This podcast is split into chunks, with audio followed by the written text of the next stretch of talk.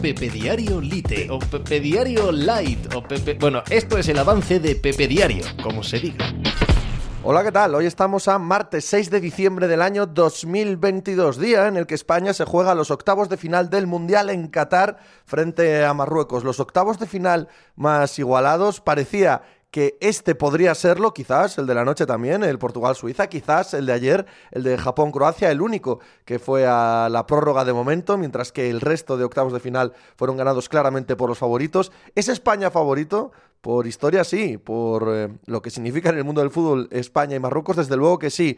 Por el nivel mostrado en este mundial, ¿Qué queréis que os diga? Yo tengo bastante miedo, tengo bastante respeto a este encuentro, pero aquí se juega todo. Aquí está eh, la verdadera realidad de la selección española. O haces un buen mundial, porque pasar a cuartos de final ya sería un buen mundial y luego, pues mira, que suceda lo que tenga que suceder, o te vas a casa con un soberano fracaso, porque caer en octavos de final para España. Y ante un rival como Marruecos, a pesar de ser un buen equipo, a pesar de haber sido el orgullo de África en esta competición, no dejaría de ser un sonoro fracaso. Así que sí, Luis Enrique, aunque a ti no te interese en exceso el resultado, no sé si creerte, la realidad es que todo pasa por lo que ocurra hoy, más allá de cualquier otro factor. El resultado del España-Marruecos definirá eh, la andadura de Luis Enrique al frente de la selección. Vamos con ello y con el resto del deporte desde un punto de vista global, mundial, en el programa de hoy. Venga, a hacer algo por ahí. Estás escuchando Pepe Diario.